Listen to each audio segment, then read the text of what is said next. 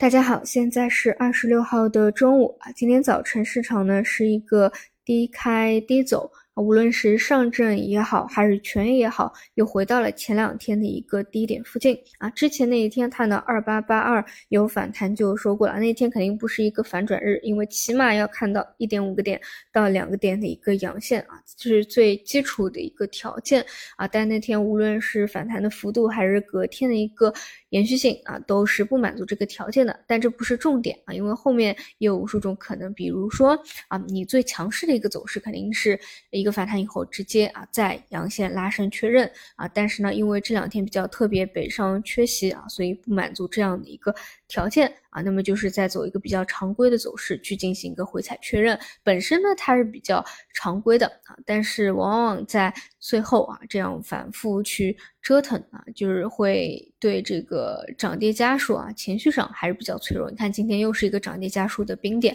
那么我们还是拿全 A 作为一个参考，看现在到什么程度啊？比如说全 A 今天早晨再次是下探了月级别一百二十日线支撑以后啊，整个跌幅放缓，那么。那个中小市值板块风格来看，之前讲过，就中证一千、中证两千，包括微盘股啊，作为前期硬撑的、强撑的，还没有完成破新低的一个动作。那虽然说在今天啊又跌了一点五个点，但是这两个方向都还是没有去。破前低啊，就跟跟随大盘股去同步的，但这里呢，并不一定代表说一定要等他们都做完探底、都新低了，然后市场才能发生一些根本的变化，也不是啊，因为，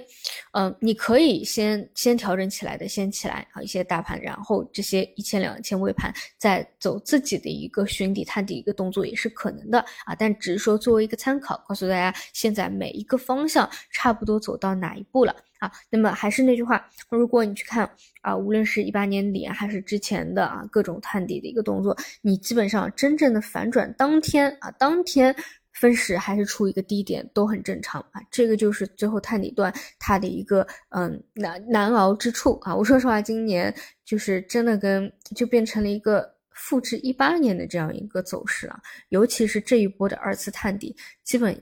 就是真的是很类似，十月份是一八年的啊第一只脚的落地啊，然后恰好那个时候十二月啊又有一个中美会谈，然后阶段性见顶以后开始了第二个探底，第二个探底最终是在一月四号啊，就是嗯就是月月底啊，就是年底年初啊，也是年底年初去完成了最后一个探底的一个动作啊，然后呃是一月四号啊，伴随着。降准啊，这样一个事件的推动和刺激，拉出了一个大的阳线的反转线来啊。为什么说比较像呢？因为说实话，当时啊，你你从一个大周期，你回过头来看，比如说你没有经历过，或者说经历过的，呃，你回过头来看，你会去得出一个结论说啊，一八年的十二月是最后一条腿，是最后一次二次探底。但是事实上，你如果就是身处其中的话，跟现在的感受是一模一样的，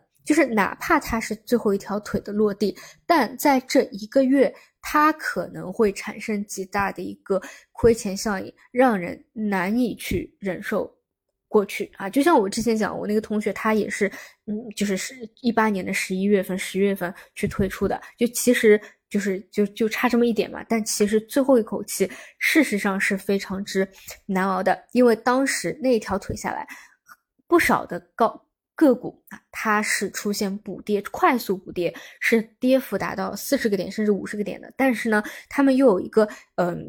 前提的条件，就是本身啊，它是在一个相对高位，它不是已经跌透了的那种方向，所以本身跌透了的，它反而不会再有这么大的一个动能。但是啊，高位的很多，它反而就会出现这样。短期跌四十个点、五十个点这样一个最后的一个下杀，所以虽然是最后，但是很难熬。这个过去也是一样，现在也是一样啊。那么，但但当然呢，嗯，就是难熬归难熬啊，但如果说真的是复制一八年，倒也没什么问题了，因为。大家知道后面发生了一个什么？啊就是周期轮回，否极泰来。所以在最后这样一个时期，我个人还是保持耐心观察的市场吧，尽量不让情绪拖着走。好的，以上就是今天五评内容，那我们就收盘再见。